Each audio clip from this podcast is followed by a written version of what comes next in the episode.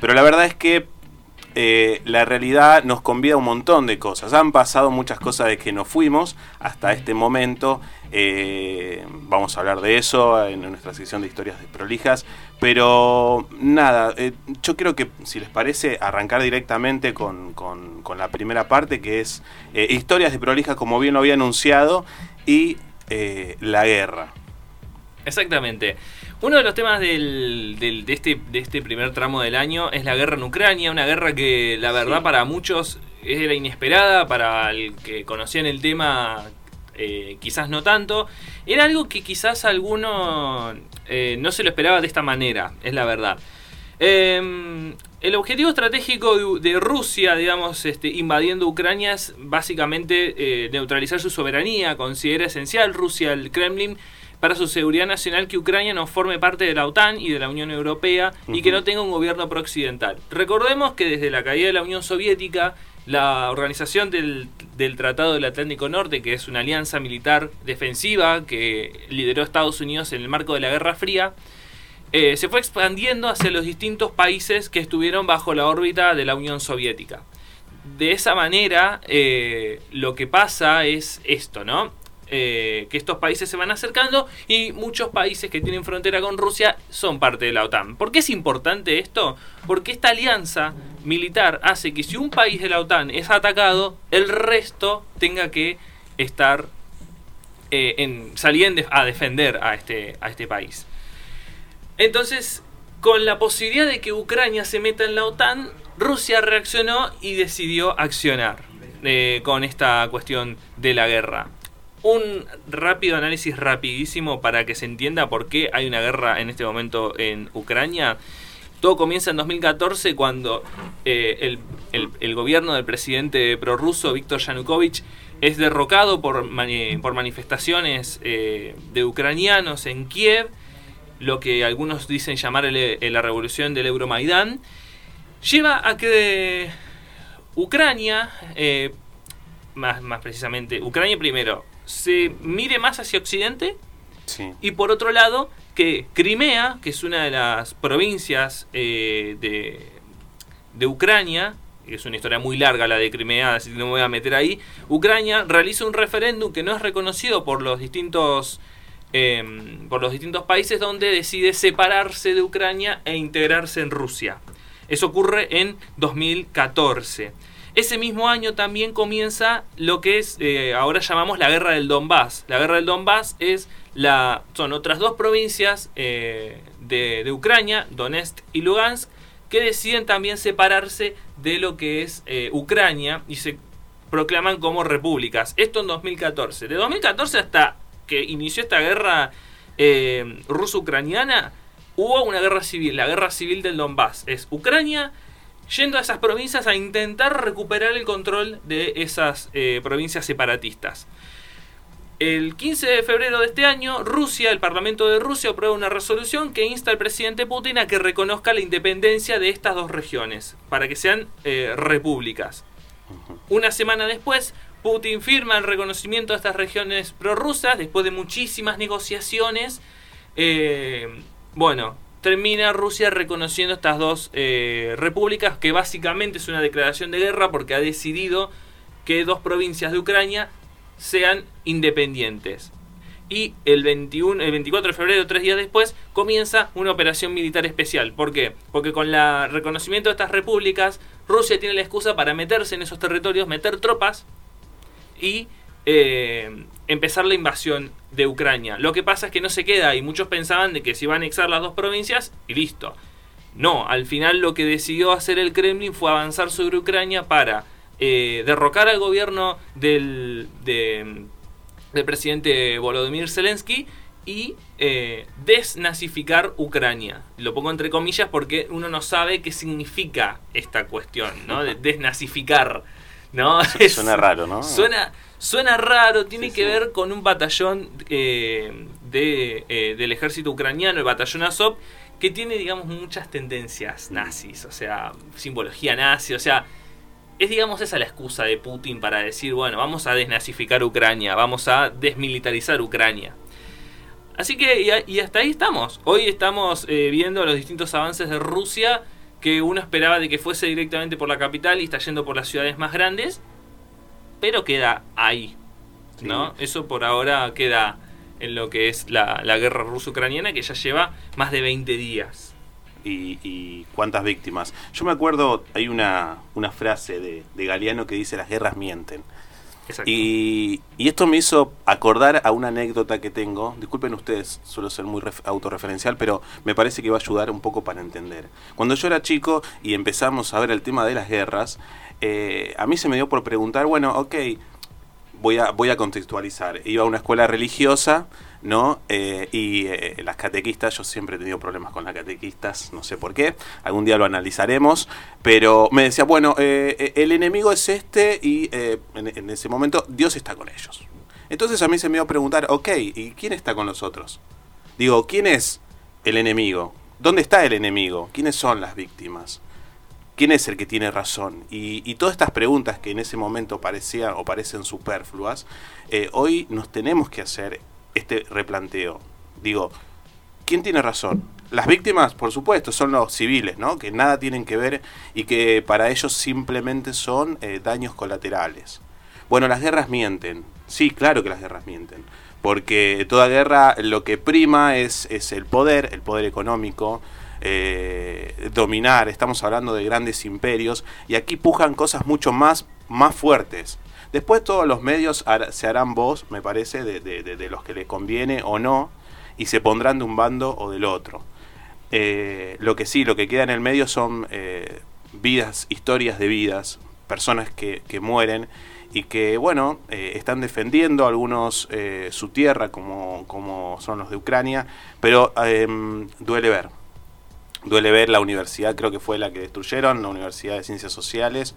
Eh, duele ver un teatro, eh, un hospital, duele ver la muerte, ¿no? Tan, tan explícita, me parece que eso es eh, lo que nos deja y nos va a dejar todas las guerras. Así que bueno, no sé en qué va a deparar esto, pero no creo que tenga un fin próximo, ¿no? sé. Es que claro, esa es la particularidad. La guerra, Rusia esperaba que esto fuese una operación militar, terminara rápido, gobierno de Zelensky tumbado, pone un títere en Kiev Punto. No, no terminó siendo eso, porque hoy eh, está avanzando de distintas maneras en distintas ciudades, eh, tratando de ocupar como para terminar de forzar una negociación. Por eso, uno no sabe en qué va a terminar esa, esa cuestión.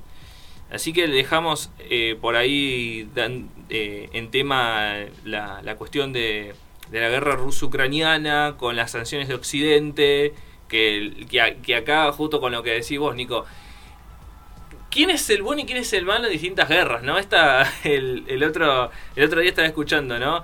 Eh, la primera vez que la revista Time condena una guerra, porque el resto de las guerras sí, las aceptaba todas, ¿no? Entonces, eh, también ponernos a debatir esa cuestión del bueno y el malo, decir, no, hay que sancionar a Rusia, hay que sacarla del sistema bancario, hay que dejar de comprar gas y petróleo ruso. Perfecto, tendremos que hacerlo, sacarla del mundial. O sea, sacarla del mundial de fútbol. Para eso hagamos lo mismo con Estados Unidos, con Arabia Saudita, con, eh, con Siria y así, y bueno, y así seguimos con el cúmulo de la hipocresía. Así que nada, vamos a ver cómo, cómo sigue esta, esta cuestión. Y el otro tema que tenía también como para marcar la agenda también nacional, que también vamos a hablar un chiquitín de, ahora, es que esta semana, justo esta semana, se aprobó en el Senado el acuerdo con el Fondo Monetario Internacional. Ya otro tema que nos va a dar para hablar.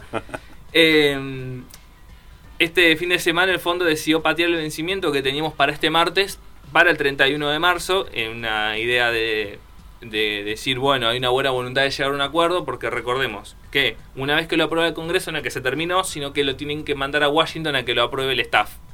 Es eterno esto, es eterno. Así que el lunes, se espera que el lunes el, el directorio del Fondo Monetario apruebe definitivamente el acuerdo y el país evite el default. Argentina se compromete a reducir el déficit hasta el 0,9% del PIB en 2024, bajar la inflación, eh, aumentar las reservas del Banco Central y eliminar poco a poco los subsidios a la energía.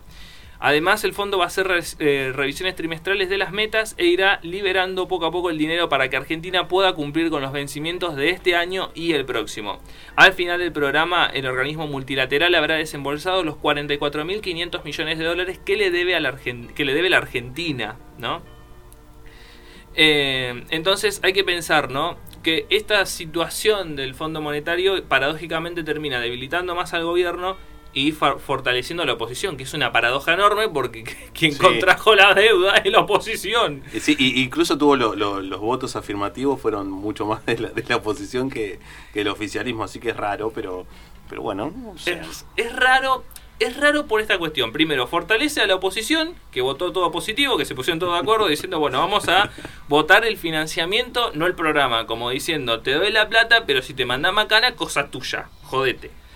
Em, y por el otro, em, eh, vimos como normal que un sector del oficialismo decida votar en contra, ¿no? En especial la cámpora. El kirchnerismo, si lo ponemos eh, de alguna manera. Esto hace que, bueno, vamos a ver cómo sigue el frente de todos como, como, como, como, frente. Como frente, ahí está, como frente político, porque, em, claro, es una ruptura muy visible, muy fuerte, decir de que, eh, nada, el fondo es, es para el kirchnerismo una cuestión muy espinosa. Y haber acordado en un gobierno peronista con el Fondo Monetario tiene una cuestión ahí eh, complicada para, para, el kirchnerismo, ¿no? Eh, con la historia que significaba. Porque hay que tener en cuenta algo. La historia del kirchnerismo mucho, tiene, mucho se sustenta en Néstor Kirchner pagando plata toda junta. Es, la imagen, ¿no? Es la imagen, es la imagen de pagando la plata toda junta, los 10 mil millones de dólares, pagando todo junto y la, chau, listo, no, no vengan a molestar más. Y que ahora haya revisiones trimestrales, que haya un acuerdo que pone a la economía en cierto, digamos, al presupuesto, al plan económico dentro de ciertos corrales, no gusta mucho, no gusta mucho. Hay que ver qué pasa, hay que ver qué pasa en ese sentido, cómo, cómo se va a desarrollar esto eh, en la cuestión de, el, de esto, de la cuestión económica, que es quizás la discusión que se viene. Así que nada, eso más que nada. Agrego dos, dos cosas locales como para, como para cerrar. Uno, eh, uno, fútbol. Vamos a ir, vamos a ir chiquitín de fútbol, chiquitito. Claro. Eh, porque hoy Tusengo, hoy Tusengo juega a las 3 y media de la tarde con talleres de remedios de escalada. Está en la, está en la, está en la primera B metro para que viva dentro de un tupper. Así que hoy juega y Tusengo está, está tercero en la primera B, bastante, bastante bien para haber ascendido hace muy poco. Así que toda la suerte para el verde que en un ratito juega acá en el Carlos Sacán. Y hoy tenemos la fecha de clásicos, que bueno, no me voy a poner a repasar todos los clásicos. Pero nada, el compañero acá, eh, Licha, debe estar muy contento, debe estar muy contento. Saludo a los hinchas de Racing. ¿eh? Exacto. la verdad es que gran partido, ahí muy bien, muy bien. Gracias. Muchas gracias. Así que eso, eso más que nada. Hoy es el superclásico a las 7 de la tarde, televisan Fox y TNT Sports. Así que vamos a ver qué pasa ahí, la, la, el partido de la jornada y de la fecha también. Así que bueno. Qué, lindo arrancar eh, a, vísperas del de, de superclásico, ¿no? Sí. Bueno, eh, aquí está como muy repartido, pero pero bueno, ojalá que sea un gran partido. Me parece que sí, creo que los dos los dos planteles van a presentar eh, grandes jugadores y vamos a ver. Hubo lío en Independiente, me parece, ¿no? Post, partido. Post partido sí, todo medio raro. Estuvo medio medio complejo. No tengo mucha info, pero eh, estuvo medio complejo después, eh, porque no es un, digamos, no es un buen momento todavía independiente, eh, incluso en institucional, recordemos mm. que la elección está ahí trabada, así que vamos a ver qué, qué pasa por ese lado. Estás escuchando la radio pública 4623 5794, 4623 5826, los teléfonos para que te comuniques con nosotros. Yo voy a retomar un poco el tema del, de, esto del, debate y del acuerdo con el FMI y lo voy a llevar a, lo interno. ¿Qué pasa en la qué pasa en la calle, no? ¿Qué opinión tiene la gente? Bueno, me parece que va a haber, hay mucha gente descontenta. Eh, he escuchado por ahí que, que, que, el gobierno está como desorientado, que no tiene rumbo, que va a los tumbos.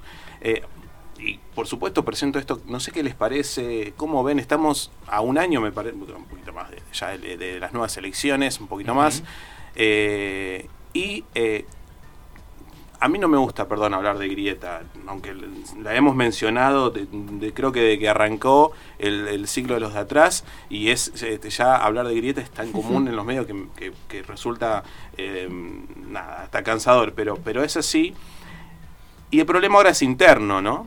Hay como una división en, en este frente de todos, y que nos desconcierta. La, verdad, la realidad es que suben los precios, suben mucho. Hoy no sé cuánto está el tema de la canasta básica. Le, eh, creo lo, lo, vamos a, no sé si lo mencionamos, pero se, ya está la guerra contra la inflación. Claro, que, es, que quedó muy desdibujado. Claro, ojalá que sea así, pero quedó muy desdibujado porque uno esperaba un gran anuncio y es como, bueno, nada, no, fondo, fondo estabilizador del trigo, que hay que decir que es como una es plata para subsidiar el precio del trigo para que no aumente el pan, ¿no? Eh, y mesa de acuerdo, pero después mañana o pasado mis ministros van a seguir dando las medidas, ¿no? es como, ¿esperamos tanto para eso? La, el ministro de Agricultura anunció que suben las retenciones de la harina, eh, de la harina y el aceite de soja, si no me estoy equivocando, dos puntos, ¿no? Eh, que ya obviamente cuando uno dice suba de retenciones tiene al campo en pie de guerra, así que vamos a ver qué pasa ahí, pero nada, vamos a ver cómo se desarrolla eso. Bueno, esta es la realidad, se la, hemos contado, eh, muchos temas para debatir, está bueno, seguiremos en estos temas porque lo que anunciamos ahora acá en Historias Prolijas, bien nos ha contado Brian, eh, va a seguir, sí, la guerra va a seguir, el tema con el FMI, no se termina, va a tener un montón de capítulos seguramente y los precios espero que en algún momento se detengan porque ya no alcanza para nada. Pero bueno. Sí, y la otra zona en la que se hace hueco, yo me pregunto, ¿qué va a pasar con Mauricio Macri y todo su gabinete? Porque el que nos mm. endeudó es él y no se sabe de dónde fue esa plata. Entonces, yo pregunto, a nivel penal, nosotros como ciudadanos y ciudadanos, ¿lo podemos demandar, pedir justicia, que vaya preso o que que haya algún resarcimiento, porque nos hizo un daño, ya que tanto ellos hablaron que Cristina hizo traición a la patria. Bueno, ¿Macri no hizo traición a la patria también con esto? Sí, por supuesto, pero bueno, eh, aprobando este acuerdo se legalizó la, deuda. Es terrible. Eh, así que, bueno, eh, es un tema, pero, pero bueno, digamos, hemos legalizado una deuda y no veo otro camino que pagarla. El tema es que el costo político va a ser muy grande y la gente va a seguir sufriendo mucho. Y costo social también. Costo social, sobre todo. Costo social, ante todo, es muy grande. No, eh, ¿algo más? No, no, nada más, hasta ahí. Perfecto, nos vamos a la primera tanda en esto que es Los de Atrás Radio en la radio pública de Tucengo, tu lugar, todas las voces, dale.